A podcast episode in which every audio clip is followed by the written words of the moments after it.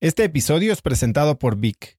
Si me conoces, sabes que soy un consumidor voraz de audiolibros y que he probado todo tipo de aplicaciones para seguir nutriendo mi mente mientras manejo o mientras corro o hago ejercicio, pero sin duda, por mucho, Vic es mi favorita. Con Vic puedes convertirte en una máquina de aprendizaje porque con solo 15 minutos al día puedes leer más de 12 libros al año.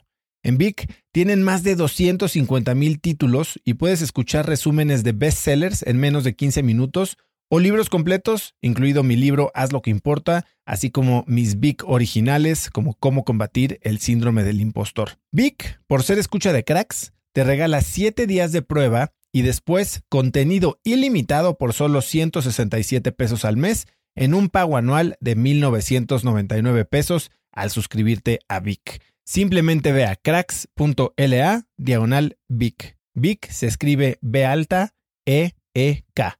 Una vez más, es cracks.la diagonal Vic. Este episodio es presentado por Hospital Ángeles Health System. Cada invitado con el que platico en el podcast me abre los ojos a nuevas tecnologías que están impactando de forma positiva la manera en que todos nosotros vivimos. Una de las áreas en las que el avance tecnológico está generando más impacto es en el área de la salud, especialmente con los avances en cirugía robótica que permiten intervenciones con menos sangrado, menos dolor, cicatrices más pequeñas y una recuperación mucho más rápida. Hospital Ángeles Health System tiene el programa de cirugía robótica más robusto en el sector privado en México. Cuenta con 13 robots Da Vinci, el más avanzado y versátil del mundo, y con el mayor número de médicos certificados en cirugía robótica, con la cantidad de horas necesarias para poder operar, ya que tiene el único centro de capacitación de cirugía robótica en todo el país. Este es el futuro de la cirugía. Si quieres conocer más sobre el programa de cirugía robótica de Hospital Ángeles Health System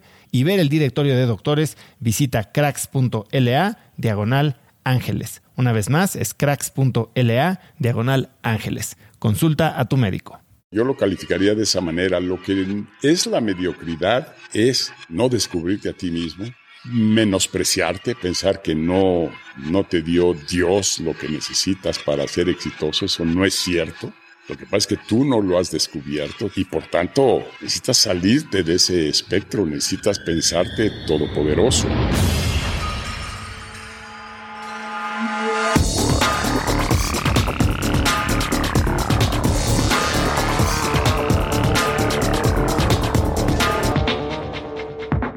Hola y bienvenidos a un nuevo episodio de Cracks Podcast. Yo soy Osotrava y entrevisto cada semana a las mentes más brillantes para dejarte algo único y práctico que puedas usar en tu vida diaria. Mi invitado de hoy es el expresidente de México, Vicente Fox Quesada. Puedes encontrarlo en Twitter como arroba Vicente Fox. Vicente Fox fue presidente de México del año 2000 al año 2006 y fue el primer presidente de oposición en ocupar el cargo en 70 años. Antes de su presidencia fue gobernador de su estado natal, Guanajuato, además de ocupar varios cargos políticos. El presidente Fox es agricultor y trabajó en Coca-Cola Export 14 años, en donde llegó a ocupar el cargo de presidente regional para América Latina. Hoy hablamos de liderazgo, de soledad en el poder, de propósito y del negocio del cannabis. Como una nota antes de empezar este episodio, al presidente Fox lo estoy entrevistando como un ciudadano, como un empresario y como filántropo. Te sugiero escuchar este episodio con una mente muy abierta y estoy seguro de que podrás aprender algo. Con esto dicho, te dejo con esta entrevista con el presidente Vicente Fox. Señor presidente Vicente Fox, gracias por aceptar mi invitación a Cracks Podcast. Al revés, un placer tenerte aquí, un honor. Comulgamos los mismos valores, principios, las mismas creencias de que un líder tiene la potestad, la fuerza interior para cambiar el mundo entero por sí solo. Yo creo mucho más en los líderes, personas con nombre y apellido, con una causa, líderes compasivos, que van a hacer mucho más en construir el mundo que vamos a ver los próximos años, mucho más que las instituciones inclusive. Pues vamos a hablar de todo eso y antes de llegar ahí me gustaría empezar por preguntarle en dónde estamos, porque sé que este lugar en el que me recibe muy amablemente tiene una historia muy rica. Sí, bueno, estamos aquí en San Cristóbal, en la Hacienda San Cristóbal, que es donde tuve la gracia, la fortuna, la alegría de nacer y crecer. en una familia de nueve hermanos y hermanas, en una familia de padres eh, admirables, que ambos de ellos vienen de raíces ah, migrantes. El lado de mi padre hacia los Estados Unidos, Cincinnati, Ohio. Si te vas para atrás, a Europa, en donde estuvieron por un par de siglos la familia y más atrás viene de Irlanda originalmente. Entonces es, migrantes, migrantes, migrantes que entran por Ely Island a Estados Unidos, que se establecen ahí en, en Cincinnati, Ohio. Y finalmente mi abuelo lleno de inquietudes y lleno de ganas de prosperar y de buscar su sueño americano, decide migrar. Y decide migrar a México. Increíble, en 1895 a los 28 años y se viene a México en busca de fortuna, en busca de su sueño americano, cruzando ríos, montañas, desiertos, no digo fronteras porque ni las había en aquel entonces muy marcadas, pero llega en camino a Cuernavaca, que iba él, porque tenía asma y el doctor le recomendó ese extraordinario clima de allá de Cuernavaca, pero en la estación del tren de Irapuato, decide bajarse. No sabemos por qué. Eh, quizá un bonito par de ojos negros eh, lo atrajeron, pero se baja ahí y su primera chamba fue de velador de una fábrica de carros de caballos que estaba ahí en Irapuato. Empieza de velador y se escala por su liderazgo, su fuerza, un protestante evangélico que no conocía más que de trabajo, trabajo y más trabajo. Y escala hasta presidente de la empresa, CEO de la empresa, y con eso, al poquito tiempo después y sus ahorros, eh, decide comprar esta hacienda, una hacienda que tenía 5.000 hectáreas, que compra por allá, se viene a vivir aquí, sin agua, sin teléfono, sin comunicación, sin nada otra vez. Esa fuerza poderosa del migrante, ese liderazgo que lleva dentro, lo movían a enfrentar cualquier dificultad. Pasa aquí la revolución, el único hacendado que se queda en la hacienda, porque todos los demás venían a recoger la lana a fin de año y irse de regreso a París o irse de regreso a la Ciudad de México. Él se fajó y se puso a vivir aquí. Y aquí pasó la revolución, aquí tuvo que salirle al frente a Pancho Villa, le tuvo que salir al frente a Carranza, que pasaron por aquí. Y a gavillas de revolucionarios, que eran pequeños grupos, que por su cuenta hicieron su revolución. Yo creo que ni sabía para qué pero hicieron la revolución estos grupos pequeños de 10, de 20, de 50. Nunca hubo grandes batallas en la revolución, fue una guerra de guerrillas. Y entonces venían aquí a la puerta de la hacienda a pedir apoyo para la revolución. Y mi abuelo ni español hablaba. Y tú te vas a fijar aquí que esto era como una fortaleza, tiene un muro grande cubriendo y protegiendo la hacienda. Y en ese muro grande hay unas torretas donde hay unas pequeñas ventanitas donde para defender la hacienda ahí se sacaba el rifle. Y los defendías no contra la revolución y las gavillas revolucionarias, sino contra cualquier bandido, cualquier asaltante. Y entonces mi abuelo le salía al frente, se trepaba en esa torreta y le decían, queremos apoyo para la revolución. Y sin entender mucho, él contestaba, go to work, you lazy Mexicans, get to work. Nada de apoyo. Bueno, le aventaron dos, tres palazos y entendió que había que negociar como un hombre práctico. Y al otro día ya los recibió con una canasta, con huevos, un pollo, tortillas, y se las dio y santo remedio se estableció una, una relación. Claro, diario venían por otra canasta y otra canasta. Eh, así que esa fue la vida del, abuelo. Pero lo curioso es que logra él eh, arreglárselas para pasar la revolución. Eh, claro, el rancho parado, semiparalizado, con poca producción. Y cuando termina la revolución dijo, ya, bendito sea Dios, este, a trabajar todos, convoca a su gente y se ponen a trabajar, a sembrar los campos, a alimentar el ganado, a ordeñar las vacas. Y pues poco tiempo después, no mucho, todavía no recuperaba la parte económica perdida en la revolución, eh, viene la lucha cristera. Y aquí fue un escenario eh, importante en la lucha cristera, más los altos de Jalisco, pero parte se venían a refugiar a León y a esta área. Y este, vuelta a la misma cosa, este, otra vez apoyo para la revolución, venían los cristeros y seguía entregando la canasta de, de habituallamiento eh, y pasa finalmente la lucha cristera, otros cuatro o cinco años, digo, bendito sea Dios, eh, a su Dios protestante, y, y, dice, órale, a trabajar todos otra vez, que hay mucho dinero perdido que recuperar, porque también se paralizó en mucho la hacienda. Cinco años después, solo cinco años después, viene el bendito presidente Lázaro Cárdenas. Y Lázaro Cárdenas, la expropiación, a quitar las tierras, a repartirlas, y viene y le quita a mi abuelo el 90% del fruto de su trabajo. De las cinco mil hectáreas, le deja 500. No antes de negociar, porque se supone que nomás iban a quedar 100. Pero mi abuelo, americano, sin hablar español, se puso vivo y se sentó y logró ir a sentarse con Cárdenas. Y ahí lo convenció de que estaba bien, ok, acepto las 100 hectáreas. Me estás partiendo la madre, pero me estás destruyendo mi patrimonio. Un americano jamás entendería que vengan y te quiten tu propiedad privada y sin pagarte nada se la lleven. O sea, mi abuelo estaba frustrado. Bueno, él le contraargumenta a Cárdenas y le dice, bueno, está bien, 100. Nomás que tengo tres hijos y una señora. Te ofrezco que me dejes 500 hectáreas, 100 para mí, 100 para mi señora y 100 para cada uno de mis tres hijos. Y logró quedarse con 500 hectáreas aprobadas para cada uno de la, de la familia. Y finalmente, pues, salió adelante después de ese eh, enésimo descalabro. Claro, él murió aquí en la hacienda, aquí donde estamos, ahí en un cuarto que está en la salida hacia la iglesia. Ahí murió él de Alzheimer y problemas de salud. Ya grandecito, ya arriba de, acercándose a los 80 años.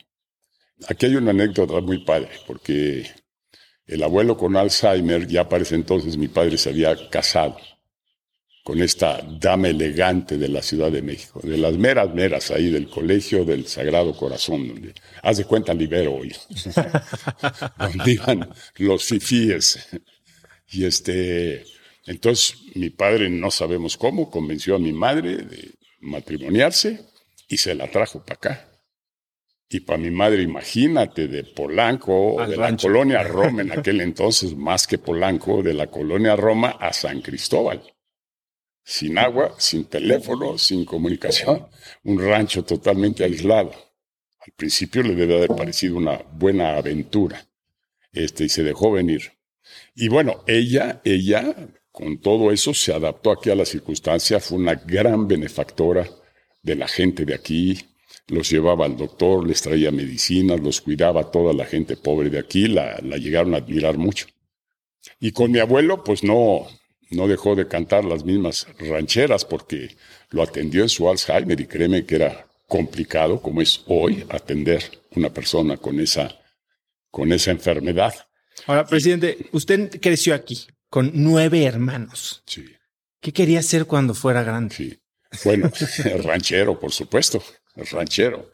Yo soñaba con las películas de cowboys y con el rancho y con estas cosas. Entonces sí, sí, mi primera aspiración era ser ranchero, ser agricultor. ¿Y cuándo cambia eso? Porque así como su abuelo trabajó y fue de nada a hacendado, usted entra a Coca-Cola y pasa 14 años ahí.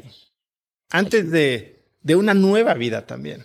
Entonces, ¿cuándo pasa de ser ranchero en potencia a ejecutivo transnacional y después hablaremos de a político y presidente. Sí, bueno, eh, varios mensajes que se cruzan en la misma dirección.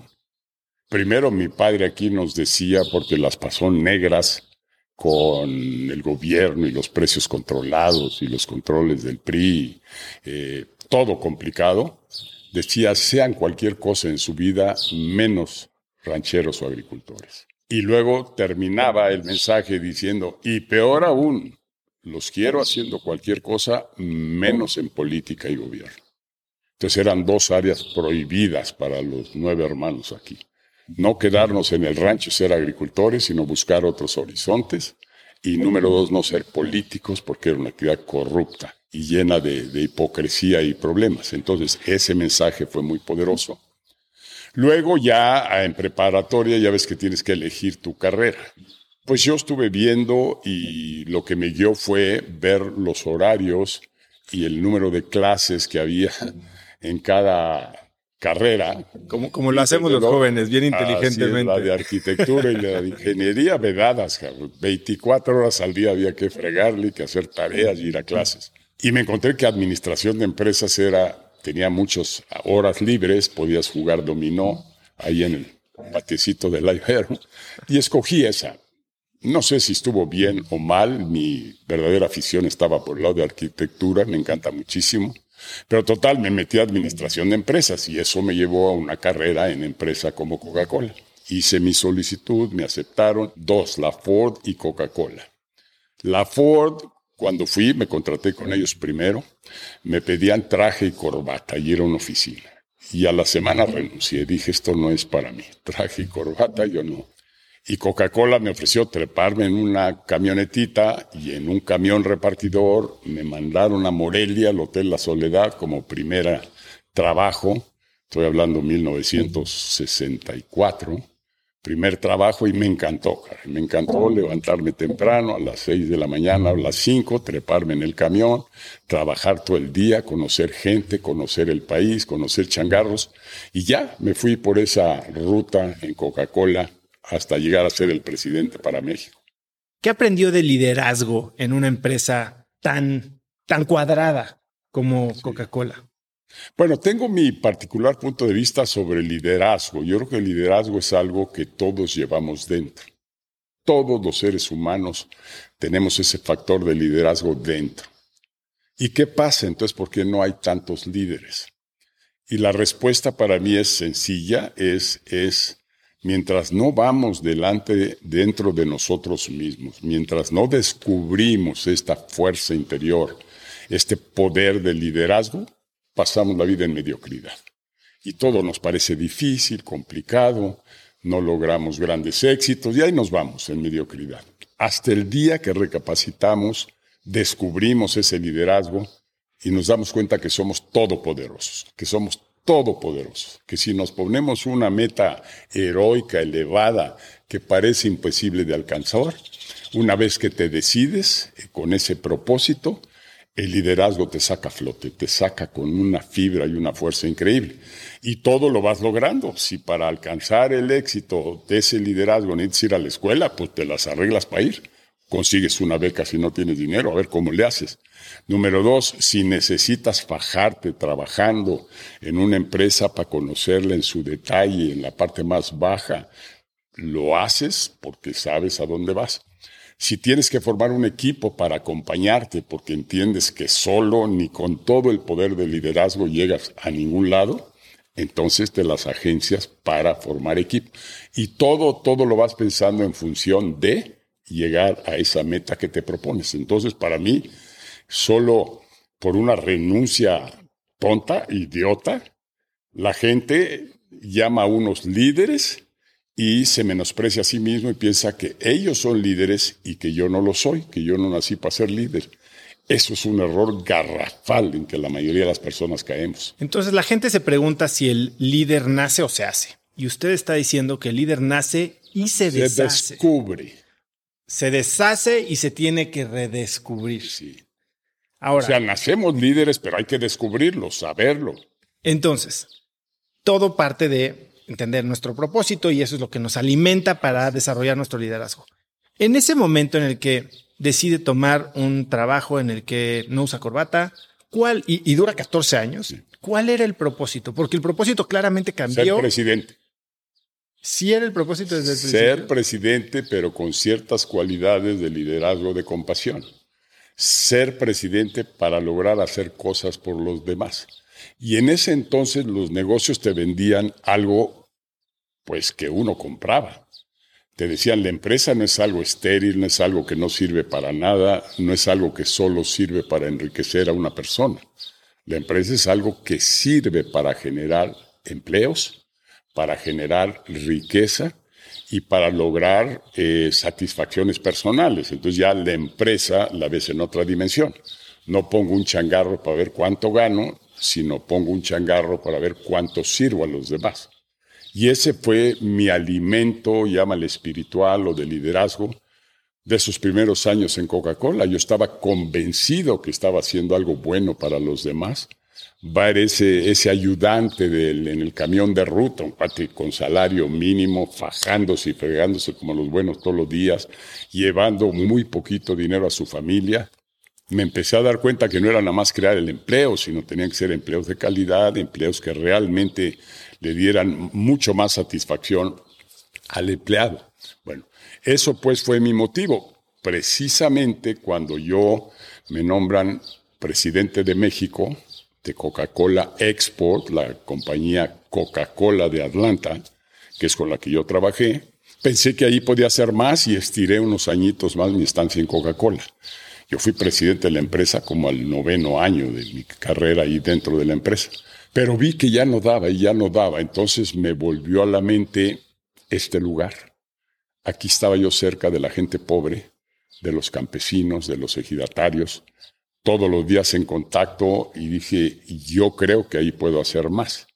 Ahí están las comunidades pobres, ahí puedo aportar mucho más. Entonces, cuando soy presidente de México, me ofrecen la presidencia de Latinoamérica, la tomo por unos meses, pero nada, volvía a lo mismo. No había este, este alimento espiritual, este alimento del liderazgo compasivo. Y entonces renuncié.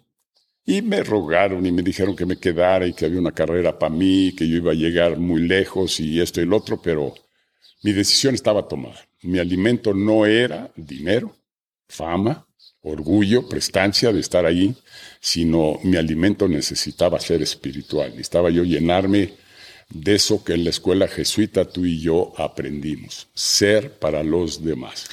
La ruta corta a la felicidad es ser para los demás. Y eso ha sido mi guía desde entonces. Hay algo que me llama mucho la atención, porque la gente cree que ser líder es impactar a muchos. Y ciertamente en un rol como presidente regional de Coca-Cola, el volumen de impacto en el en la definición que, que, lo tenía la empresa probablemente era muy grande. Y usted decide regresarse a San Cristóbal, donde el impacto en volumen es mucho más pequeño, pero mucho más profundo. Esta idea de impactar claramente la, recibió parte de la escuela, pero tiene algo que ver con algo que aprendió cuando era niño, de, la manera en que se manejaba su familia, de su padre. Ahí te tengo otra buena historia. Realmente mi impacto en ese sentido fue con mis amigos, los hijos de los campesinos. Aquí no hay vecinos de dinero clases medias altas con quienes jugar. Estábamos a una hora de la ciudad, aislados totalmente de todo y mi único contacto con gente eran estos hijos de campesinos. Con ellos salía aquí enfrente a jugar canicas, a salir de cacería con la resortera. Grandes amigos, entrañables amigos. Hasta que un día vienen y me dicen, oye Vicente, sabes que nos vamos a ir al norte. al norte a qué? No, pues vamos a ir a los Estados Unidos porque aquí no la hacemos, aquí no hay progreso, aquí no, no vamos a salir de lo que somos. Y deciden irse y cargan sus tiliches y corren el riesgo de caminar hasta Estados Unidos, de pasar desiertos, de cruzar fronteras, de cruzar y nadar el río Bravo para llegar al otro lado, de enfrentar policías y, enemigos en la ruta, y llegan allá, hoy todavía están allá y son mis amigos, ya andan en 80 años igual que yo, y cada que voy a Estados Unidos los visito, amigos con los cuales nací y crecí aquí. Esa diferencia que se me hizo evidente ahí, de que quien tiene para educación o quien tiene una familia que puede y te encamina, llevas la mitad del éxito ya avanzado.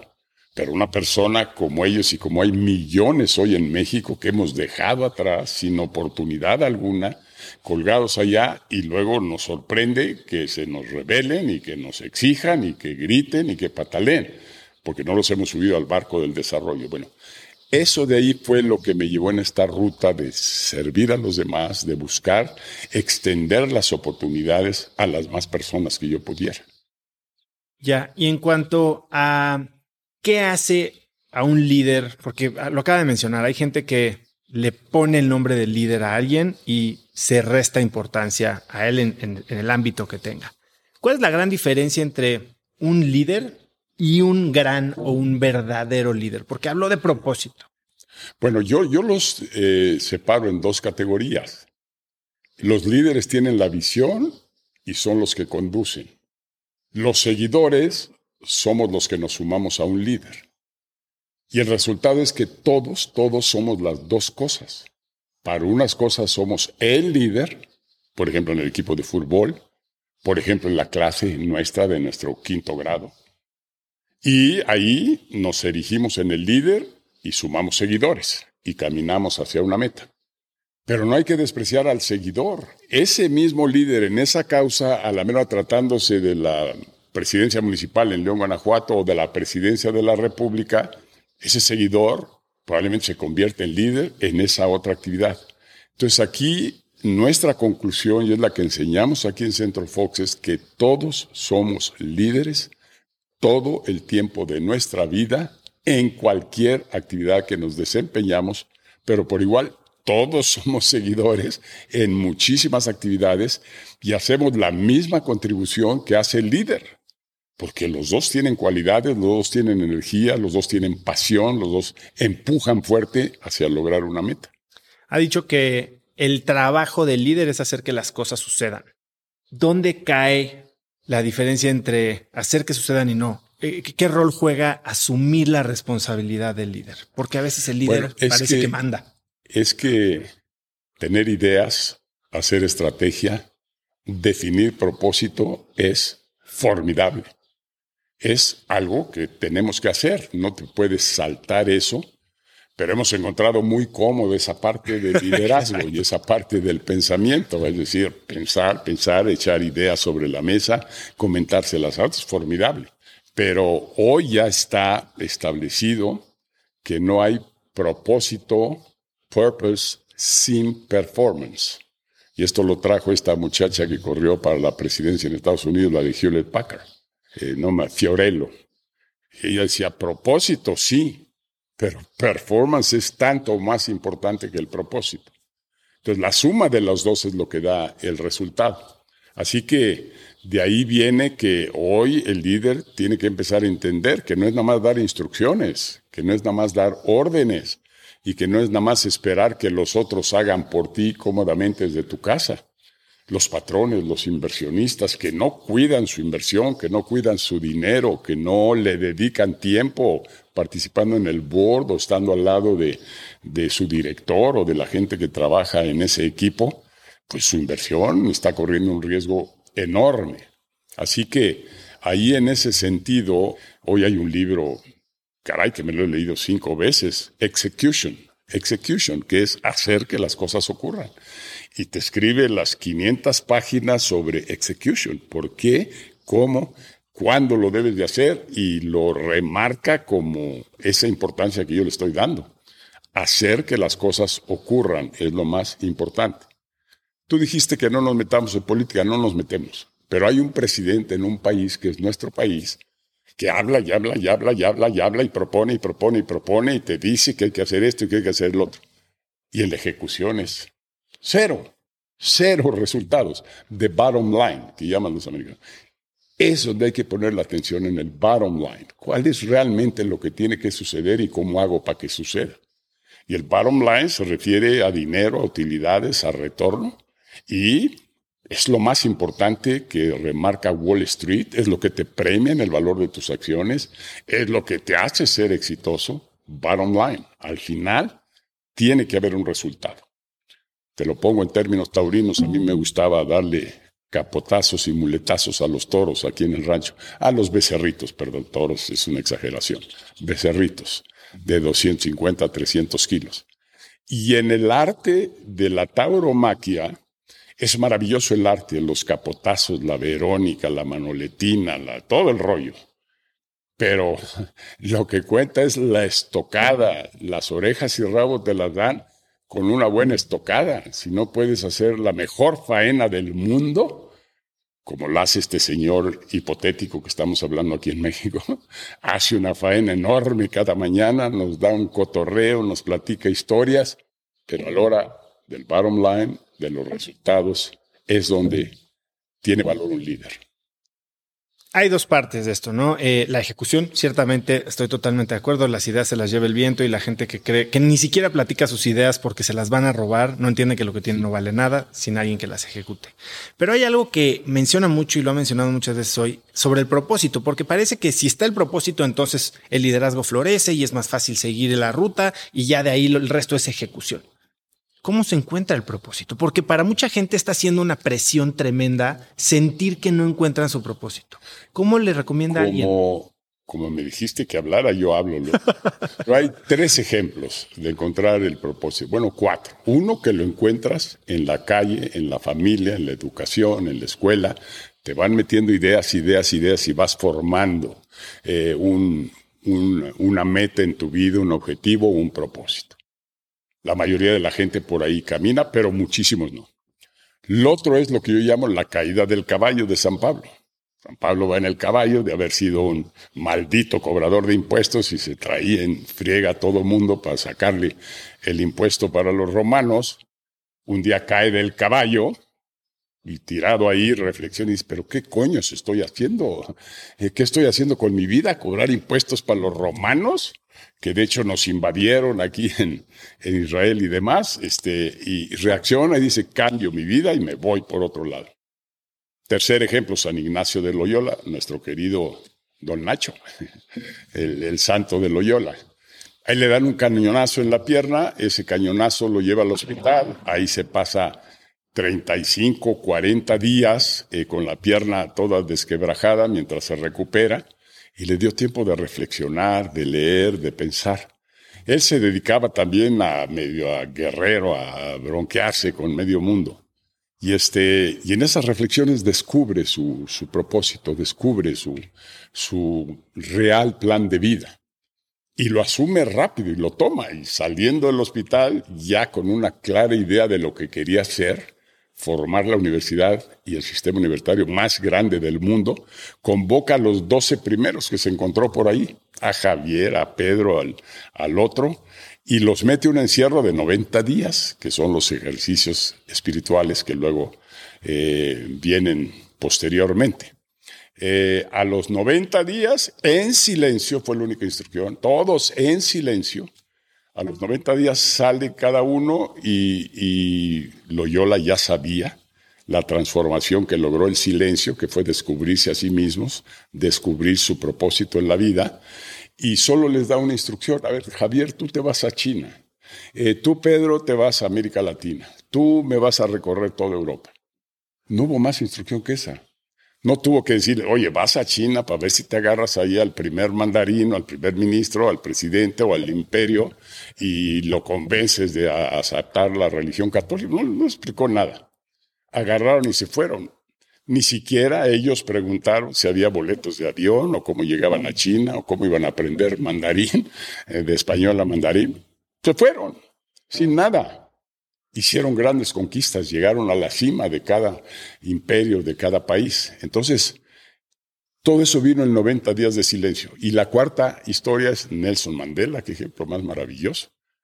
El cuate anda de guerrillero, bronqueándole a los británicos, luchando contra ellos, en contra de la discriminación y el apartheid y todo el rollo y lo llevan a la cárcel. Se pasa 20 años en la cárcel.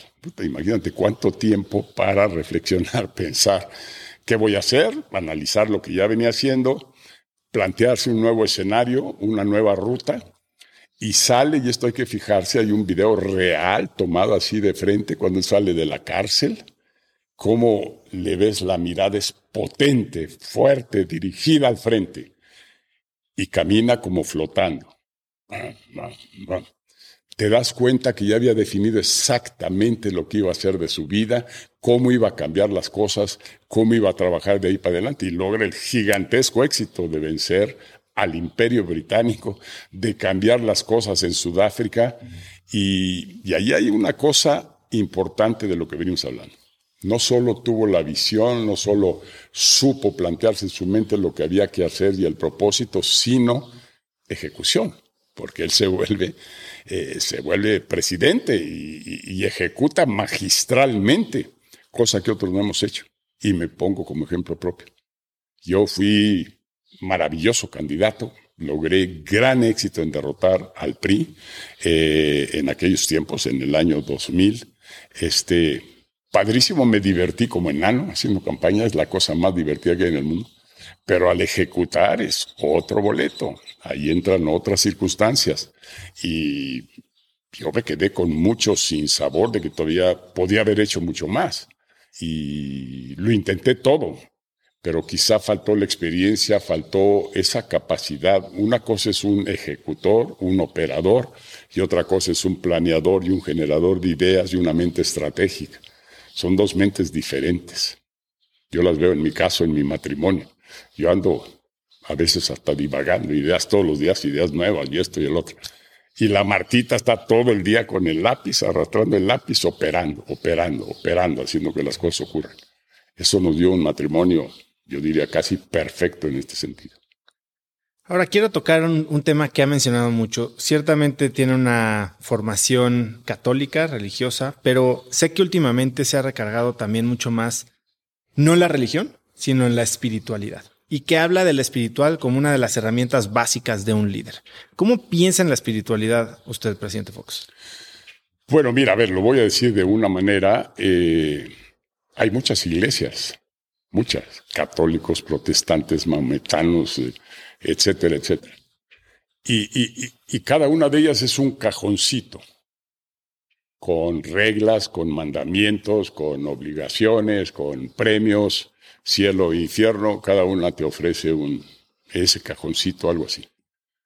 Y luego te das cuenta que abajo de ese cajoncito las creencias, los beliefs son casi estandarizados y uniformes los valores, el amor, la compasión, el ser para los demás. Y, vas viendo que todo ahí abajo está. Y entonces te toca eh, la fortuna de conocer al Dalai Lama, que estuvo en este rancho, aquí estuvo dos veces, aquí durmió el Dalai Lama, gran amigo, gran, gran ser humano y gran espiritual, mente espiritual. Y, él precisamente dice, bueno, pues si, hay tanto denominador común aquí abajo, ¿por qué no lo hacemos eh, genérico para todo el mundo? Y efectivamente esa es la espiritualidad. Y en esa espiritualidad nos encontramos todos. No tienes que cumplir mandamientos más que contigo mismo. Y sí, puedes creer en un ser superior, pero no te impone eh, los diez mandamientos. Tú te los vas poniendo. Ah, así que por ahí va la, cosa de la espiritualidad. Ahora, yo sí hoy juzgo que ante esta debacle de orientación, de rumbo y de destino para la humanidad, para nuestro país, para nuestras comunidades, estamos verdaderamente dispersos, estamos verdaderamente perdidos, no hay una quien nos señale una ruta. Y en ese sentido, es claro para mí, eh, hay una vanguardia exitosa que va marcando el rumbo, que va caminando hacia un destino, que son los pensadores, los que fueron a la universidad, los que tienen poder económico, los que dirigen gobiernos, y hay una retaguardia perversamente olvidada, engañosamente y equivocadamente olvidada, que son millones y millones y millones de seres humanos que hemos dejado atrás, que no están en la nave del desarrollo, en el barco del desarrollo, y que las redes y los medios de comunicación les han dado voz finalmente, y bendito sea Dios que hoy tienen voz, y nos están protestando y nos están gritando y están diciendo su verdad, pero nada está conduciendo esa energía negativa hacia un puerto positivo. Entonces, como que estamos en desbandada, yo creo que hay una obligación, y la asumo como propia, de todos quienes hemos tenido dirigencias, liderazgos, capacidades de operar, capacidades de actuar, que cometemos un grave error en pensar como el idiota de Trump, que tú puedes construir un muro, que tú puedes construir una cerca en tu casa y estar seguro allá adentro. Nada más falso y nada más equivocado ese muro lo va a saltar todo el mundo o se va a ir por abajo o le va a dar la vuelta. esa cerca de tu casa, ya te la violarán y te asaltarán. Entonces, no hay más remedio que pensar en esa retaguardia, que subirla al desarrollo, y es un reto fenomenal, fenomenal, que no es para una persona, sino es para creencias eh, masivas, para, ojalá, religiones eh, o espiritualismo o cualquier cosa que permita unir esa energía, asegurar que hay oportunidades para todos y que eh, por esa vía podemos construir un futuro mucho mejor para la humanidad. Sé que además de Deepak Chopra, de Dalai Lama, admira lee y practica Deepak Chopra. Y, y, que parte de lo que hace usted para practicar su espiritualidad es un ejercicio todas las mañanas. ¿Cómo funciona este ejercicio y cuál es el propósito? Pues mira, se lo aprendí a él, eh, aparte de eh, la, reflexión más completa, aparte de, de otros sistemas o métodos, hay uno muy práctico que es regálate a ti mismo cinco minutos, y así literalmente lo dice Dop Deepak, y piensa en ese momento tus cosas del día, qué hiciste bien el día anterior, eh, qué puedes hacer este día que no tenías planeado para bien, y cómo puedes ir encaminando tu, ruta, tu vereda, tu camino, eh, con esa reflexión diaria de cinco minutos. Yo creo que es muy valiosa como digo, aparte de las reflexiones profundas que hay que hacer, este, para definir nuestra vida, definir mi ser, para armonizarlo con la familia, con la comunidad, con la nación. Y esa es un chequeo diario de ver cómo voy realmente esos cinco minutos de que te regalas a ti mismo, pero además te, te relajan, te ponen tranquilo, eh, te ponen tranquilo contigo mismo, no estás con desesperación, con estrés, vas programando qué puedes ir haciendo y qué no. Y, repito, nadie, eh, si bien hay que aspirar a cosas grandes y elevadas, es en la dimensión de cada uno, porque una mujer en su casa puede convertirse en la líder más genial que puede existir y la más eficiente y práctica en el liderazgo de su familia, en la educación de sus hijos, en jalarnos las orejas a los maridos, en encaminar y ayudar a pensar al marido, en ella misma volverse productiva y salir a estar con gente y estar a la manera tomando un curso, un seminario en una universidad, no nomás en el puro hogar, sino, sino retarse a sí misma. Entonces, el liderazgo va desde la persona más humilde hasta la persona más eh, elevada. Todos somos líderes todo el tiempo de nuestra vida. No dejes de pensar y actuar con esa libertad absoluta no pienses que vas a decir tonterías, no pienses que vas a presentar un mal plan en el negocio o para el equipo de fútbol. Yo creo que eh, en las decisiones casi todo mundo deja a un lado las decisiones que vienen del corazón, las corazonadas. Nos censuramos. Esos, esos de las corazonadas son muchas veces más exitosos. Yo creo que Steve Jobs y el, y el otro Zuckerberg y Elton, muchas son corazonadas. ¿Qué corazonadas sigue usted, señor presidente? Pues yo, para, para efectos de mi realización personal, es esa, esa la tengo, estoy troquelado aquí en la frente con con ese lema de que encuentro alegría, felicidad, gusto en ser para los demás. Y en mi reflexión diaria y en el diario despertar con Marta a mi lado, casi decimos, bendito sea Dios que estamos aquí otra vez, ¿qué más nos echamos ahora? Y inventamos un nuevo reto y echamos a andar otra fundación y vemos a quién vamos a sablear para sacarle dinero, porque no es nuestro dinero y sí quiero quitarle a la gente que estas fundaciones son producto de generosas donaciones de miles de gentes, desde un peso o un dólar hasta un millón de dólares o más que nos han donado para la causa. No es nuestro dinero el que está aquí en estas tres fundaciones, sino es, por ejemplo, esta hacienda, este lugar familiar. Pues ya lo donamos los nueve hermanos, donamos esta propiedad que es espectacular, se lo donamos a la fundación. Y la fundación es la que decidió crecer la parte de hotel y habitaciones, poner un restaurante y generar un proyecto productivo para alimentar los programas de la fundación. Entonces, sí tratamos en esta materia de fundación, tratar de ser autosuficientes en lo posible. porque Marty y yo nos hemos dedicado al sable desde, desde jovencitos.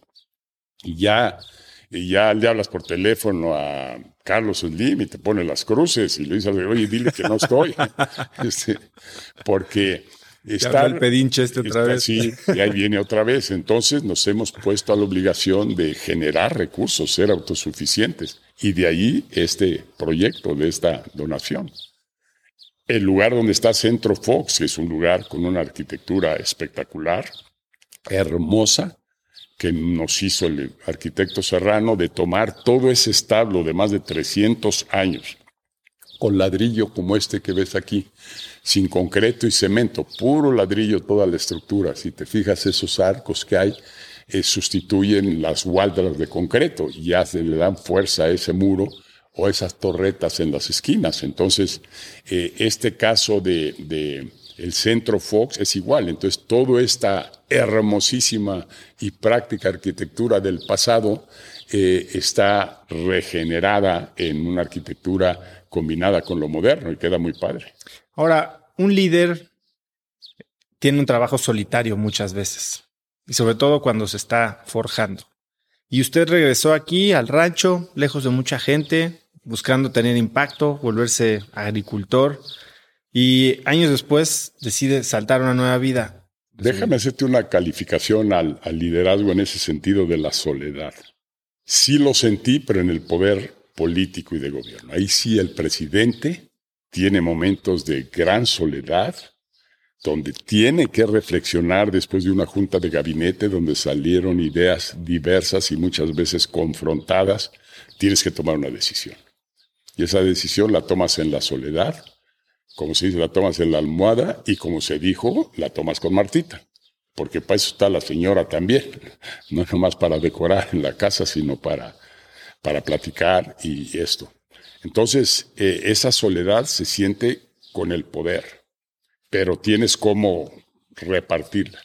En los negocios es diferente, sí, el CEO toma decisiones, pero está asistido y apoyado primero por una pila de consultores que cobran caro que te hacen buena parte de la tarea, una pila de, de consejeros que te permiten cada semana o cada mes o cada junta de consejo rebotar las ideas, recogerlas. Eh, hoy la, la práctica empresarial está totalmente acordada que es formar equipos, pero equipos de verdad, donde peloteas el balón y donde lo compartes y donde, donde vas sacando una suma de talentos que los armonizas y te dan una, una decisión.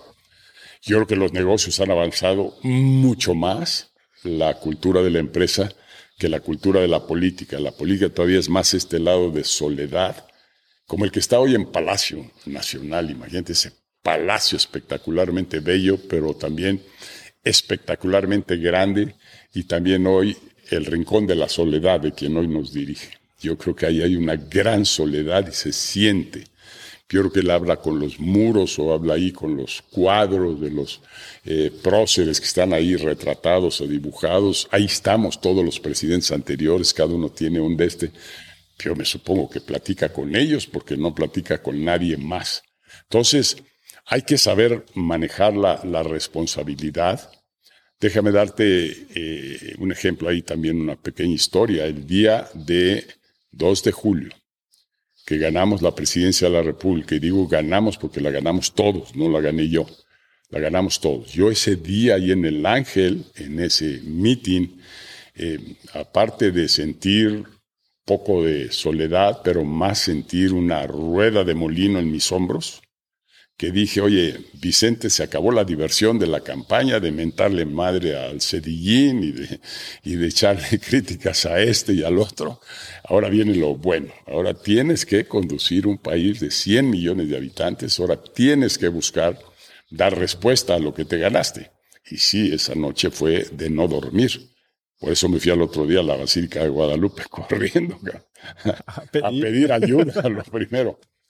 Y luego me fui con un compromiso serio que yo tenía con los pobres, no un compromiso político, un compromiso humano, compromiso de compasión, de ser para los demás. Me fui a desayunar con los niños de la calle ahí en Tepito. Y ahí en la calle me sirvieron una tamalada y tuve 50, 100 eh, de esos chiquillos donde yo quería reafirmar para mí más que para otros, esta es mi causa. Esto es por lo que yo tengo que trabajar. Y, y ese es el liderazgo, es decir, definir bien no solo la gran meta de la vida, sino la presidencia para qué. Y haberme lanzado de candidato para qué. Sí tenía yo que contestarme esas preguntas. Y la de la presidencia me la contesté ese día. Uno, que necesitaba ayuda, que no podía solo, viendo la basílica. Y dos, que esa era mi causa. Esos niños eran mi causa. Por lo tanto, hay que arreglar la economía, hay que eh, repartir el ingreso, hay que reducir la pobreza, hay que aumentar la educación, hay que tener un sistema de salud que camine. O sea, todo otra vez concurre a un propósito. ¿Cuál cree que fue el momento más difícil a nivel personal de su presidencia? A, nivel personal, eh, ese momento de saber que había ganado y que ahora había que responder. A nivel presidente, tuve varios momentos muy complicados. Uno en desafuero. Era algo que a mí me gustara hacer, pero la ley marcaba que había que desaforar a quien había cometido un crimen. Y esto me lo puso evidente el Procurador General de la República. Aquí se cometió un crimen que es una violación a una resolución del Poder Judicial de que se invadió una propiedad privada. Yo sabía que actuar y me costó muchísimo. Otro cuando descubrimos un pastelón de aquellos mil millones de pesos que el sindicato de Pemex le pasó al candidato La Bastida para su campaña. O sea, algo evidentemente criminal y ilegal y todos los calificativos que le puedas poner. Bueno, pues dije, ni modo, ya se descubrió, aquí está, a denunciarlo. Y lo denunciamos y entonces se me puso enfrente el sindicato de Pemex fuerte, frontal. Señor presidente, si usted prosigue con este, esta acusación y esta denuncia, le vamos a destruir su presidencia. Pues hazle como quieras, pero aquí se violó la ley y yo tengo que actuar. Y estoy turnando esto como denuncia al Poder Judicial, a la Procuraduría y al Poder Judicial. Y fue creciendo la diferencia, la amenaza mutua, las acciones de confrontación, hasta que un día ah, el sindicato me dijo, si usted no retira esto, el día primero de julio entramos en huelga todo el sindicato de Pemex y todo Pemex, la empresa. Y nomás le recordamos que la empresa da el 45% de todo el presupuesto de todo el gobierno federal, estatal y municipal. Y eso se acaba. Sí, me dieron una sacudida brutal, tuve seguidillas por varios días. Este, y llegó la famosa fecha y todavía estábamos cada uno montado en nuestro macho. Ellos que iban a huelga, yo que, pues, como quieras. Y finalmente se desactivó la amenaza, primero porque yo hice mi aportación a salir del callejón en el que estábamos metidos, eh, un poco entendiendo que una huelga en Pemex eh, era fatal para el país. Cada día de los siguientes días se disminuía el ingreso, se salía Pemex de los mercados, se dejaba de explorar, se dejaba de perforar. Era una amenaza real y poderosa. Y ellos también entendieron que yo no me iba a echar para atrás. Entonces, por lo pronto, se retiró la amenaza de ese día y empezamos a buscar una salida para las partes. Y le fuimos caminando y caminando y la salida fue el reconocimiento que se habían clavado los mil millones de pesos, el compromiso de que los iban a regresar y se los íbamos a cobrar, y el compromiso de parte nuestra que, ok, si tú restituyes todo lo robado y, arreglamos de esta manera, ahí muere. Y por ahí fue la solución, ahí se llegó a la solución. Este, pero no, no, no dejó de ser tiempos sumamente difíciles. ¿Cómo lo cambió la presidencia? como persona? ¿Entró siendo una persona y salió siendo otra? Eh, fíjate que no me dejé porque las tentaciones son muy grandes, a favor y en contra. Tentaciones en contra, meter la mano al, al botín. Cero, cero, cero. Mi vida no ha sido para eso, ni ha sido para robar, ni necesitaba yo robar. Segundo, aprender tantas cosas de lo que sí es posible y de lo que no es posible, de lo que puedes arreglar en un sexenio y lo que necesitas el país arreglar en una generación, en 25 años, en cuatro sexenios. Solo con continuidad, en una generación, tú puedes lograr una solución. Sin embargo, los mexicanos, pues en nuestra desesperación, queremos que cada presidente nos resuelva en ese sexenio todo lo que me falta. Y yo recuerdo la expectativa que yo generé. Fue brutal, fue brutal. Todo el mundo pensó que al otro día tendría un empleo que antes no estaba teniendo. O todo el mundo pensó que al día siguiente que yo entrara de presidente iba a ganar el triple o el cuádruple o más de lo que estaba ganando. Y todo el mundo pensó que al otro día todo el mundo iba a estar en la escuela o todo el mundo iba a tener un sistema de salud. Ese es real, pero además aceptable y comprensible. Que la gente se haga de esas soluciones o espere esas soluciones siempre está lleno de esperanza. ¿Para qué te digo del de hoy? Ese hizo expectativas allá a la altura del techo y una por una se van derrumbando, una por una, porque no puedes. Lo que debíamos de ser en campañas menos bocones, y me incluyo. Siempre le echamos crema a los tacos, siempre nos sobrevendemos y vendemos de más el proyecto. Y luego tenemos que pasar las consecuencias. ¿Qué hice yo pensando en eso? Me dije a mí mismo, bueno, presidente o Vicente, primero tienes que ser presidente y luego a ver cómo te las averiguas para tratar de responder a las expectativas. Porque si no le pones poquita crema a los tacos, porque si no eres convincente, no llegas a presidente, otro te la va a ganar. Entonces, yo creo que esa trampa en la que yo caí, pues también caen muchos, que es un poco consecuentarse a sí mismo y aceptar que pues ibas a sobrevender un poco. Yo dije, 15 minutos y yo resuelvo lo de Chapa, la guerrilla de Marcos, pero dije, dije, y ahí está escrito, filmado y grabado. Dije, siempre y cuando el subcomandante Marcos tenga voluntad de que lo resolvamos. Si él tiene voluntad, en 15 minutos lo resolvemos. Yo estaba diciendo, yo le pongo todo lo que quiera, todo lo que me pida, mientras sea legítimo y legal. Y por eso dije esa expresión. O cuando le digo a Castro, come si te vas. Eso es algo que los medios construyeron. El contexto en que yo dije, come si te vas, era otro. El cuate no quería venir. Y yo, insistente, porque vestía mucho esa cumbre, si venía él. Si no venía él, era una cumbre como todas, de nada que no sirven para nada. y lo reitero, las cumbres no sirven para nada o para poco. Entonces, este, en la discusión de venir, él se ponía sus condiciones. Bueno, quiero hacer un mitin en la macroplaza de Monterrey. Le dije, no, hombre, estás loco, eso es, eso es conversación así como te lo estoy diciendo. Eso es fuera de toda consideración. Yo no puedo permitir que un extranjero venga a hacer proselitismo en la plaza pública en Monterrey. Y él ponía esa condición. La otra, no voy a dejar saber cuándo voy, a qué horas voy, cómo aterrizo, a dónde llego. Porque entonces estaba famoso el, juez Garzón, aquel de España. Y este le tenía harto miedo a que lo fuéramos a pescar aquí en, México o lo fuera a pescar Garzón y se quedara enjaulado. Entonces nunca decía cómo llegaba, a qué horas llegaba y demás. Y yo le decía, bueno, me tienes que decir, porque si no, ¿cómo te vamos a? No importa, presidente, yo me las arreglo para llegar allá a Monterrey. Ok, está bien. Y por último dice él, eh, bueno, me tienes que dejar en la junta eh, hacer mi discurso. Perfecto, no hay problema. A ver, te propongo lo siguiente. Tú te sientas de mi lado derecho y el ogro, el diablo, Bush, se sienta del lado izquierdo. Así no se tocan uno al otro. Yo estoy ahí en medio, mediando entre ustedes.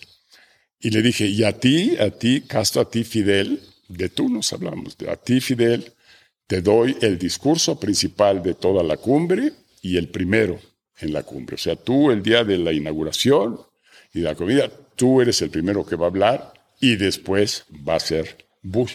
Y después voy a ser yo, yo me quedo en tercer lugar. Este, y me fue aceptando condiciones y fuimos negociando.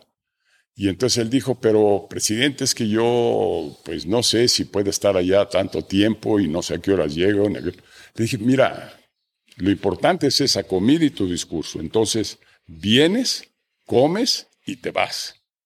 Y tan tan, eso fue que dije. Bueno, él sacó esa grabación, él editó ese pedazo. Vienes, comes y te vas. Y bueno, fue la explosión en los medios de comunicación, que yo lo había corrido, que yo lo había golpeado en su dignidad, que yo no quería el comunismo y que yo no quería Castro. Castro hice yo una excelente amistad con él, conversador, impresionante, un gallego de capa, no, nada tenía de cubano, un gallego de Galicia, de Galicia, bueno para la comida, bueno para el vino y bueno para todo. Un buen revolucionario, pero como todos, este, dañinos para, para gerenciar países. Hablemos un poco de usted, llega a la presidencia, sí, con carrera política, pero con un pasado empresarial. Y ciertamente hay muchos empresarios que a veces son tentados o convocados a la política, pero cada vez parece que quisieran participar menos activamente en el sector público. ¿Qué rol debe de jugar el empresario en México del futuro? Bueno, yo creo que tiene que ver en varios niveles y para varios propósitos. Lo primero, su rol es dejar de decir que él no es político. Todos somos políticos, seas empresario o no seas empresario. Segundo, perderle el miedo como empresario y como ciudadano puedes hablar y decir en una democracia donde supuestamente hay libertad de expresión. En México nos han asustado, nos han atemorizado con la persecución fiscal. Y por tanto, sí hay mucho temor en el empresario, no a participar, sino inclusive a solo expresarse.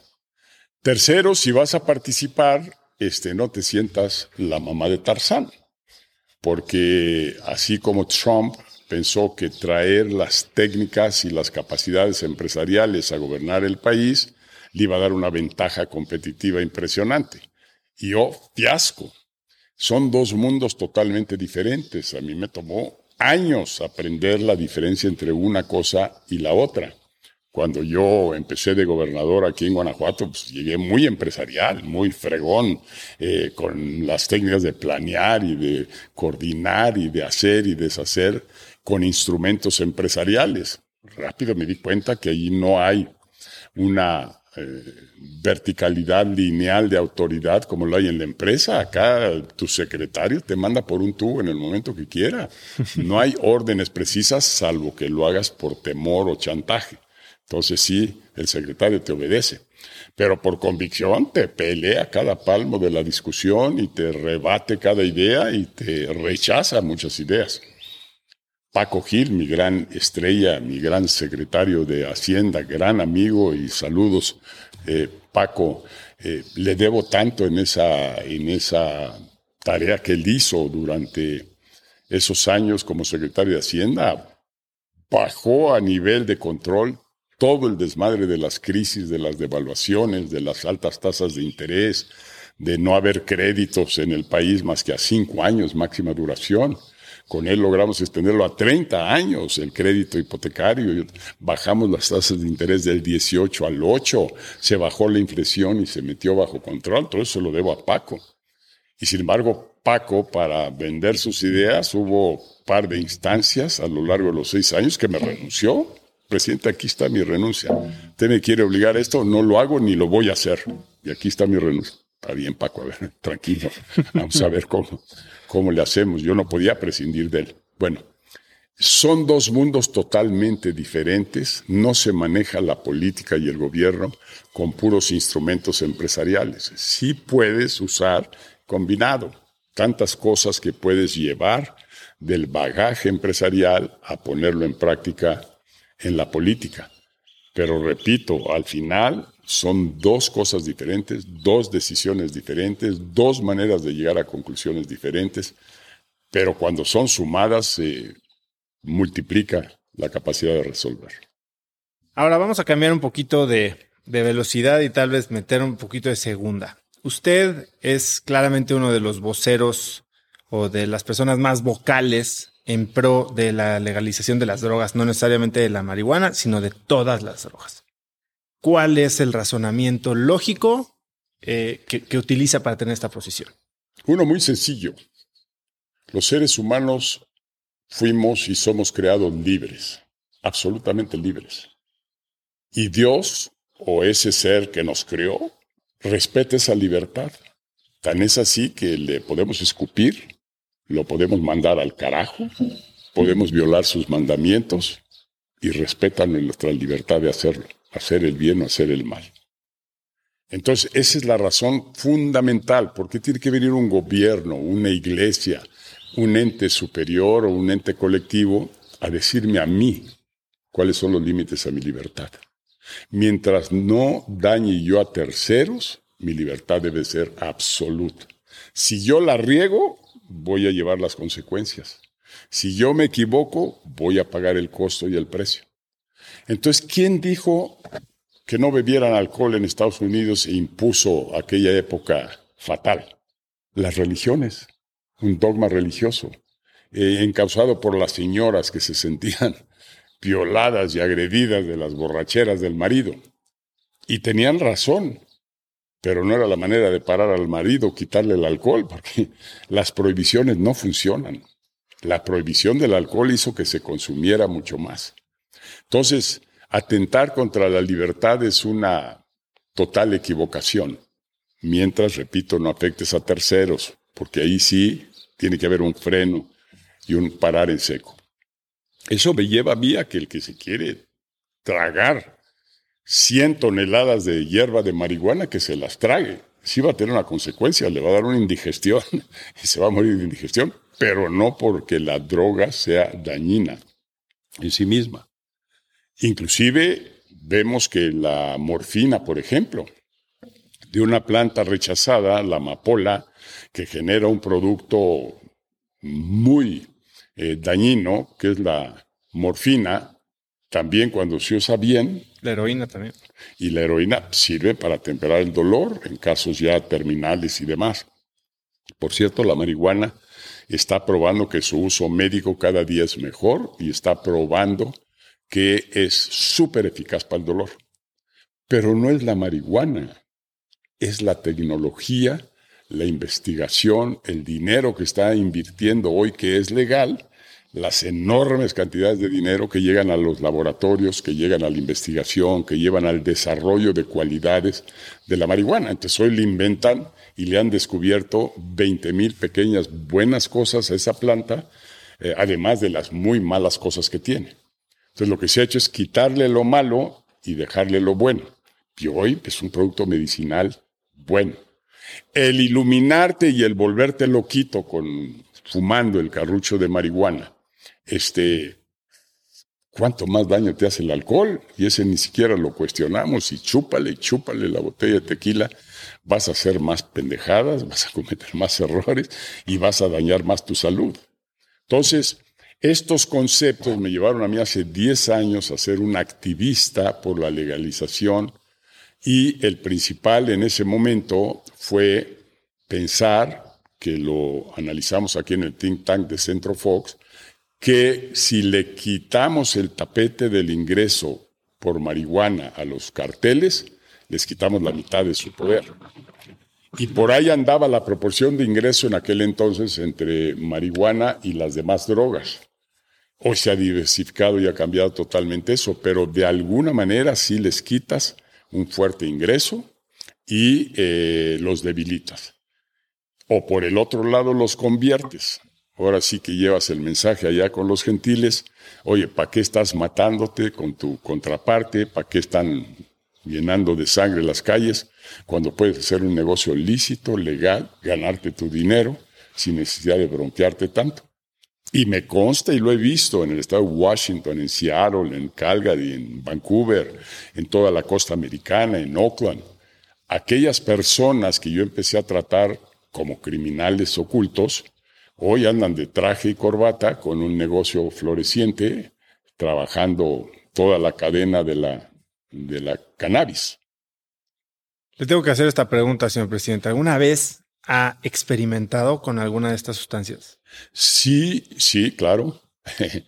Nunca he fumado un carrucho de marihuana. Nunca, ni en los 60, nunca. petate. Pero además ya no es el uso de este producto, de esta flor. Hoy es el 10% si acaso le está ahí chupando. No, no, no, hoy son pomadas, son gotas, son extractos, son una pila de cosas. Yo, por ejemplo, llevo dos cirugías de espalda y, y en la mañana, de hecho ahí, bueno, Martita me pone mi pomadita ahí en la espalda y santo remedio para el día. Antes, ¿con qué lo hacía? Con un Tylenol o con un Alvid, pero encontré que esto es menos dañino y produce el mismo efecto, quitarme el dolor.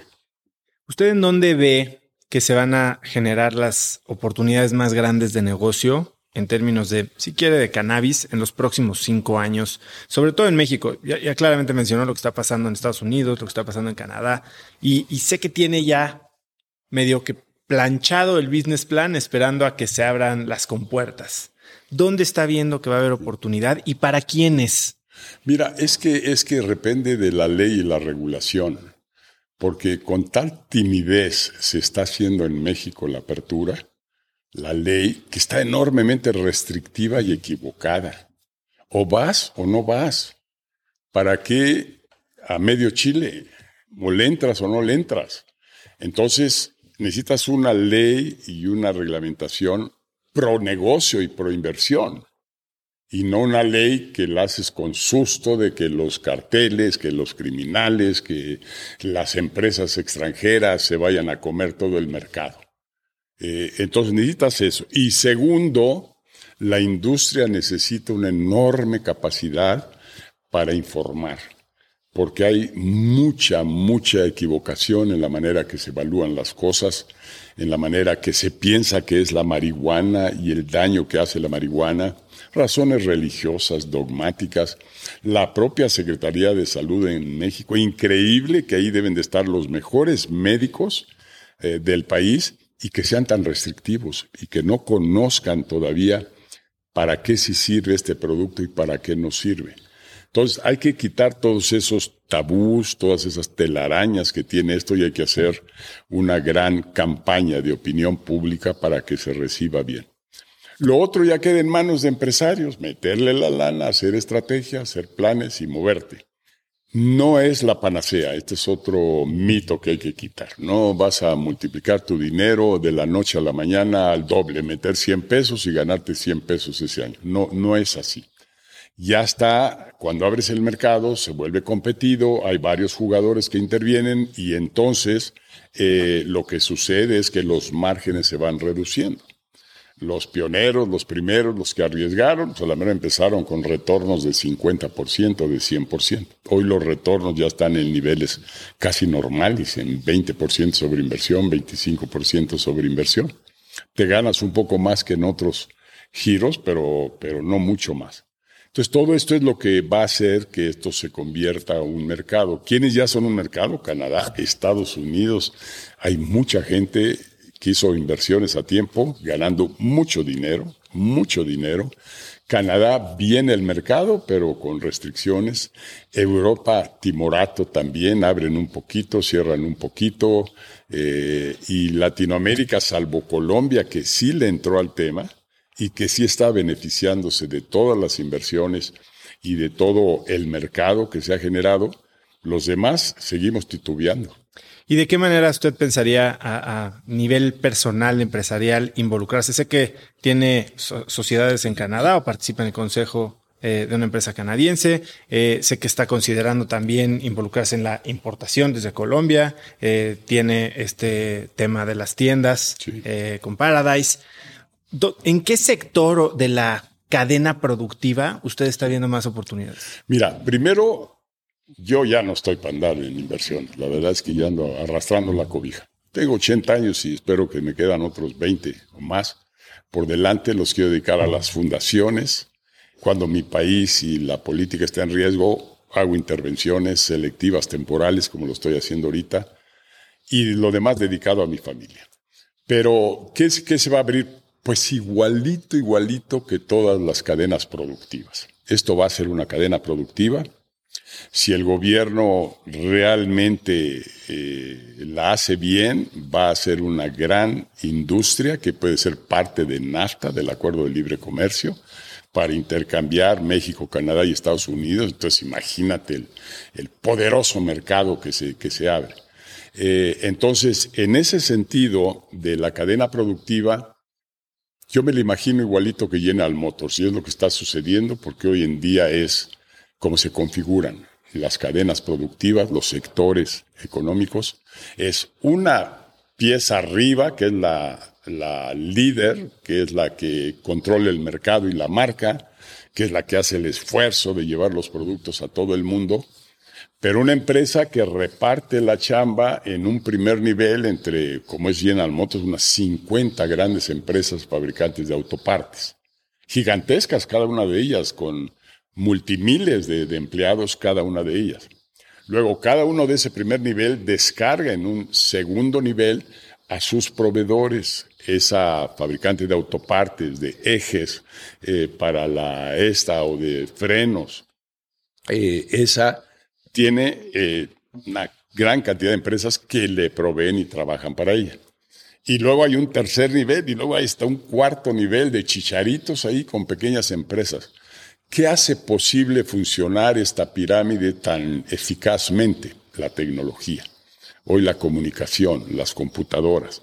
Entonces, acá General Motors genera la demanda para el año, establece qué carros, qué colores, qué modelos y demás va a vender en el mercado con un margen de error de 5 o 10%, salvo que se le aparezca la pandemia donde todo falló.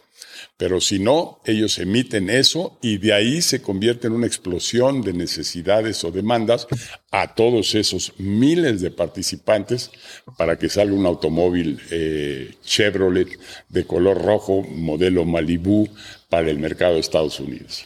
Entonces, esa estructura es la que se está replicando aquí.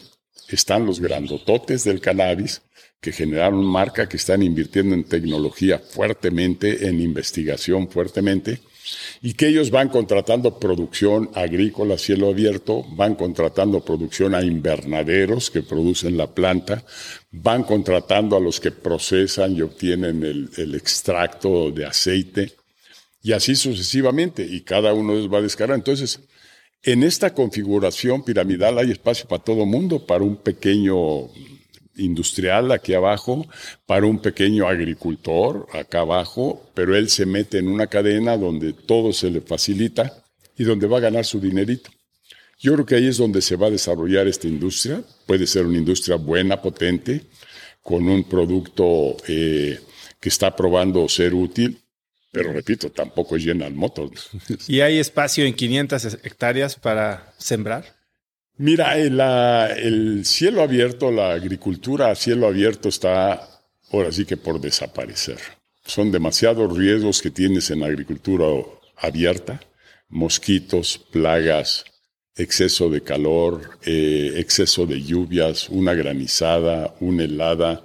Entonces, todos los que estamos en agricultura a cielo abierto nos estamos moviendo a agricultura controlada, que es con invernaderos, donde reduces al máximo todos los riesgos involucrados en producción y aumentas los porcentajes de rendimiento brutalmente. O sea, tú en una hectárea de tomate allá en Sinaloa, en agricultura controlada, pues le sacas 240 toneladas por hectárea mínimo de tomate, cuando a cielo abierto, si bien te va, vas a sacar a la mera hora 20. Entonces, ya, todo esto nos estamos moviendo para acá. La teoría de Malthus se vino al suelo, de, que la población iba a superar en demanda la producción de alimentos, la tecnología ha resuelto esa ecuación al 100%. De hecho, hoy en día se pueden producir alimentos para toda la humanidad, para los 8 mil millones de habitantes de la Tierra, se pueden producir alimentos suficientes para que nadie tuviera hambre. Y entonces, ¿por qué hay tanta gente con hambre y tanta gente pobre y tanta gente jodida sin alimento en su mesa? Por las mecánicas de producción, distribución de los alimentos, por las restricciones entre países, pero la producción en sí se puede dar perfectamente. Ahora, señor presidente, ha dicho que debemos ser orgullosos pero no insatisfechos. Y me gustaría entender un poquito más porque sí creo que hay mucha gente que vive infeliz por su insatisfacción y hay gente que cree que ser agradecido y estar satisfecho es mediocre. ¿Usted cómo piensa en eso? Bueno, la insatisfacción orientada a movilizarte, movilizar todos tus recursos, tener hambre de hacer cosas, de ser alguien, es maravillosa. Es un motor que nos incentiva y que nos mueve hacia adelante. La insatisfacción como protesta, como enojo, como eso es terrible, esa te hace el efecto contrario. Entonces sí hay que tener aspiraciones heroicas, sí hay que tener hambre, primero de ser alguien, segundo de ser alguien para los demás. Eh, todo eso es maravilloso. Así que yo, yo lo calificaría de esa manera. Lo que es la mediocridad es eh, no descubrirte a ti mismo, menospreciarte, pensar que no, no te dio Dios lo que necesitas para ser exitoso. Eso no es cierto. Lo que pasa es que tú no lo has descubierto, tú no te has dado cuenta todo lo que Dios te dio y por tanto eh, necesitas salirte de ese espectro, necesitas pensarte todopoderoso. Y eso es mi, mi, mi tema principal aquí en Centro Fox. Aquí en Centro Fox metemos, veníamos metiendo pues eh, cerca de 30 mil, 40 mil niños, jóvenes, adultos a nuestro programa de Presidente por un Día que es un programa motivacional, es un programa para que te descubras a ti mismo, es un programa para que eh, te pongas las pilas y aspires a hacer cosas buenas, a tener propósito. Ese programa tiene un punto central que es tú, tú no naciste para ser pobre. No te quejes de eso, no naciste para ser pobre, no naciste para ser migrante, no naciste para ser miembro de un cartel, no naciste para abandonar la escuela, naciste para hacer grandes cosas en tu vida. Métetelo en la cabeza. Para eso naciste, para eso estás aquí. Y claro, ay, es que no tengo ni para ir a la escuela y que mis papás son pobres. A un lado, lo negativo. Tú ve cómo vas a hacer cosas grandes. Tú, tú piensa en grande. Y, y claro, eso te va a obligar, si piensas en grande y quieres ser exitoso y grande, pues necesitas educarte, necesitas conocer, necesitas informarte. Hoy el conocimiento es universal y es extenso. Hoy con un celular tú tienes acceso al conocimiento acumulado de toda la humanidad en todos los tiempos, de todas las ciencias, de todos los temas. Lo tienes ahí, googleas. Entonces, ¿ya qué excusa tienes para no tener conocimientos? Ah, es que no tengo la beca para ir al, al colegio. Pues no la tienes porque no quieres, porque Ponte a conseguirla, búscala. El gobierno da becas, muchas organizaciones privadas, muchas fundaciones, mucha gente da becas. El que lucha la consigue. Y luego, no, pues sí es Estados Unidos, Stanford, y eso es para los privilegiados. Ni más. Yo conozco mucha gente que va a Stanford, que va a las grandes universidades, Harvard, con una beca. Pero claro, te la tienes que ganar. Nadie te la va a dar. Crédito. Entonces, los latinoamericanos tenemos ese, ese gran faltante que sí tienen los sajones y particularmente los americanos. Tú no pienses en qué va a ser tu país por ti. Tú piensas qué va a ser tú por tu país, tú por tu familia, tú por tu carrera. O sea, está en ti. Si sigues pidiéndole al presidente que te dé chichi, que te dé este programa, que te dé este dinerito, estás jodido, no vas a pasar de ahí. Y sin embargo, millones caen en la trampa de agradecer por pinches 200 pesos que te dieron o 2 mil pesos que te dieron. Agradecerle al gobierno, al presidente, en cabeza de quién cabeza. Tu futuro es tuyo, tu éxito es tuyo y no se vale escudarte atrás de la pobreza para decir que no se puede. Tú haz lo que tienes que hacer y vas a salir adelante. Señor presidente, ¿a qué le está dedicando su mayor energía los próximos 12 meses? ¿Cuál es el proyecto que más lo llena? Bueno, de aquí al 6 de junio, 100% ahorita, hice un paréntesis y quiero poner mi granito de arena para hacer y lograr un acto democrático, que es tener equilibrio en el ejercicio del poder, que una democracia no puede descargar toda la responsabilidad de un país en una persona, y que una persona no puede abrogarse la responsabilidad de cargar sobre sus hombros eh, todo el éxito de un país porque va a fracasar rotundamente. Entonces los mesías ya no caben en esta vida. ¿Qué quiero? Restaurar los equilibrios democráticos en el país, equilibrios democráticos, como hay tres poderes, cada uno es independiente y no se vale avasallar uno al otro. Equilibrios como las comisiones eh, creadas para vigilar al, al, eh, al Ejecutivo o al Legislativo, esos contrapesos tan necesarios, y dejar atrás ese presidencialismo fatal, esa presidencia imperial que tuvimos por 70 años en México y que me tocó la fortuna de aportar mi granito de arena para corregir y se corrigió. Y este ahora estamos de vuelta a lo mismo. En cabeza de quién cabe hoy en día con 180 economías y naciones, ninguna, ninguna tiene control del petróleo y ha hecho del petróleo un, un, tema exclusivo para el gobierno. El gobierno es el peor administrador de empresas que hay. Es el peor. Y aquí estamos otra vez invirtiendo todo nuestro dinero de la gente, nuestros impuestos, en volverlos a meter a Pemex. Y todo porque un señor no cree que la iniciativa privada puede hacer cosas buenas o las puede hacer con decoro y decencia y transparencia. Para eso hemos creado muchas leyes, para que no abusen los ricos, para que no abusen los neoliberales, para que no abusen los empresarios. Están vigilados por la ley. Y, no hay por qué entonces volver a las andadas. Mira esa regada de Cárdenas, eh, de distribuir millones y millones de hectáreas y presumir que lo hizo. Este, ¿Para qué? Sal aquí, salte de la propiedad privada y ve ahí a ver qué hay. No se produce absolutamente nada, todo está seco, es un páramo, es un desierto.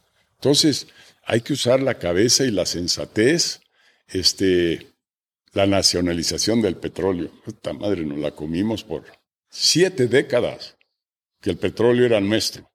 Y nunca le reclamamos al canijo gobierno, ¿qué hiciste con, perdón, ¿qué, hiciste con mi, con mi petróleo, maestro? Te lo chingaste todo. ¿Qué hiciste? ¿Dónde está mi, parte de mi petróleo, el recurso natural que es de los mexicanos? O sea, es, eh, gobernar, gobernanza hacer bien las cosas como presidente, como primer ministro, tiene mucho chiste, es muy difícil y por eso no lo debe hacer una persona sola. Ahora, ese es un punto, y ya vamos a terminar, es un punto que nunca había tenido oportunidad de preguntarle a alguien y, me encanta que se esté dando la oportunidad. ¿Qué tan poderoso es un presidente? Porque hablamos de usted fue presidente, el señor no quiere o el señor sí quiere y es ley, es eh, eh, mandato divino o existe un órgano de gobierno? Un presidente en democracia es solo un mandante, solo lo debemos de instruir o por la vía de las leyes o por la vía del Congreso o por la vía de la gente. Presidente es un servidor, pues si está así definido, no más que cómo pasas, y a la vez usted pregunta, de ser presidente a ser dictador, o agarrar todas las canicas para no dejarle al otro jugar. Ese es donde está la sorpresa de lo que estamos viviendo. Ese es donde está el error de lo que estamos viviendo. Nuestra constitución no lo permite y lo estamos haciendo.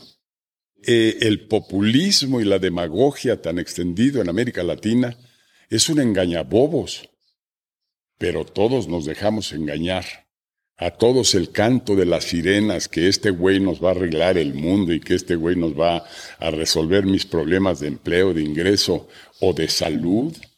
Ya, ya le dimos tres años para estar diciendo excusas, para estar diciendo es que fueron los neoliberales. Esos expresidentes se chingaron todo. Hay que llevarlos a juicio, hay que llevarlos a la hoguera. Y tiene convencido a medio mundo. Todo es una encuesta ahorita y el pueblo como en la Revolución Francesa, sí quiere llevar a la hoguera a esos expresidentes.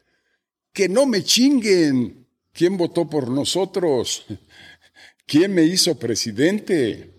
Pero hoy estamos engañados en esta, esta. Pronto se va a caer todo este teatrito, ¿eh? pronto. Y desgraciadamente el país va a pagar el precio que pagó Argentina con los Kirchner, con los Perón, que hicieron alaraca, hicieron ruido y medio mundo los, aplaudió y lo siguió y el pinche país quebrado y quebrado y quebrado. No hay otra manera hoy de sacar un país adelante, una economía sana, más que con vía democracia, vía libertad, vía economía de libre mercado, vía esa asociación poderosa empresa, gobierno, asociación en igualdad de términos y, vía trabajo. El lema aquí de la ciudad de León es el trabajo todo lo es. Los huevones no aportan nada al desarrollo. Los están de pediches ahí agarrando dinero, que me dieron este, que me dieron lo otro, que me dieron otro. Sí, a toda madre. Agárralo, pero no vendas tu alma. Ponte a trabajar, construye tu país, construye tu futuro, construye el futuro de tu familia. En Estados Unidos no es el presidente el que hace que esa nación sea tan poderosa. Esa nación es tan poderosa por sus centros de tecnología, por sus universidades. Cada universidad en Estados Unidos es poderosa porque usa el, poder más eh, convincente que es la información, el conocimiento, la tecnología. El sistema de universidades americanas es inigualable. Stanford, Harvard, MIT, cada una la nombra y es poderosísimo. Y son parte del desarrollo del país. No es nada más el presidente, no es nada más el Congreso, no es nada más el, uh, Poder Judicial, no es nada más la tecnología, es, es, es un todo armónico con muchas dificultades, pero que permite desarrollo y crecimiento. Y termino esto quizá, que no es el mejor ejemplo usar, es China. China nos da un ejemplo de performance, de ejecución increíble, poderoso. En 30 años han hecho más que Estados Unidos en 200 años. Más puentes, más puertos, más trenes rápidos, más trenes balas, más edificios, más tecnología, más escuelas, más laboratorios. En 30 años. Es increíble su performance. Eh, de China y va a superar a la economía americana ya muy próximamente. Pero ¿qué es? Es trabajo. Es jódele, maestro, nada de que te dan. Los chinos no le dan nada a nadie, a de sus gentes. Los ponen a trabajar y a estudiar y a hacer pensamiento y a hacer tecnología. Corea, Corea del Sur, que ha dejado mil kilómetros atrás a Corea del Norte, este, no es más que trabajo, ciencia, orden, pero en fin, Vale. Señor presidente, para cerrar, si pudiera usted escribir un mensaje en el cielo para que millones de personas lo vieran, y no es un mensaje proselitista precisamente, ¿qué diría? Cree en ti mismo. Cree en ti mismo. La acción individual es la que nos lleva a las acciones colectivas y a la masificación de los resultados. Que cada uno empiece a hacer lo que nos toca. Cree en ti mismo. Tú eres la economía cada uno de los 130 millones somos la economía, salimos a trabajar todos los días, muchos, muchos no. Este, eso es lo que hace la economía, no es lo que diga el presidente en la mañanera, no es lo que digan los libros, es el trabajo diario de cada persona, con más talento, con menos talento, pero ese compromiso con tu familia, con la nación, es lo que, es lo que hace eso grande. Y si crees en ti mismo, vas a llegar a ser feliz. Mucho mejor ser feliz que ser rico. Mucho mejor ser feliz que ser el gran empresario. Mucho mejor ser feliz que ser presidente. Entonces, sé feliz, cree en ti mismo, aliméntate a ti mismo, motívate a ti mismo, dale tu recio y vas a ver qué bonito se siente. Señor presidente, quiero agradecerle su tiempo, eh, lo que hizo en su momento, la historia que trae, el impacto que está teniendo. Algunos estarán de acuerdo con sus opiniones, algunos no.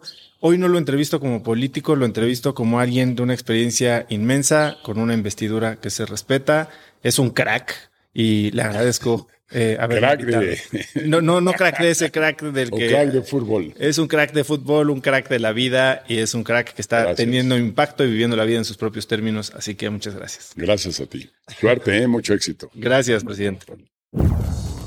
En verdad disfruté mucho de esta plática con el presidente Fox. Sin duda alguna es un hombre de convicciones fuertes y de miles, miles de historias. Si te gustó este episodio, compártelo con alguien usando el link cracks.la diagonal 120. También sigue Cracks Podcast en Spotify o suscríbete en iTunes y califícanos ahí con 5 estrellas para que más gente nos encuentre. Si nos dejas una reseña, ayuda mucho más. Mencióname en Instagram o Twitter con la lección que más te llevas como arroba osotrava y menciona al presidente en Twitter como arroba Vicente Fox que. Puedes encontrar links a todo lo que el presidente Fox y yo hablamos el día de hoy en cracks.la diagonal 120 y eso es todo por hoy. Yo soy Usotrava y espero que tengas una semana de cracks. Si quieres recibir un correo mío todos los viernes con las cosas más interesantes que encontré en la semana, entonces no puedes dejar de suscribirte a mi newsletter Viernes de Cracks.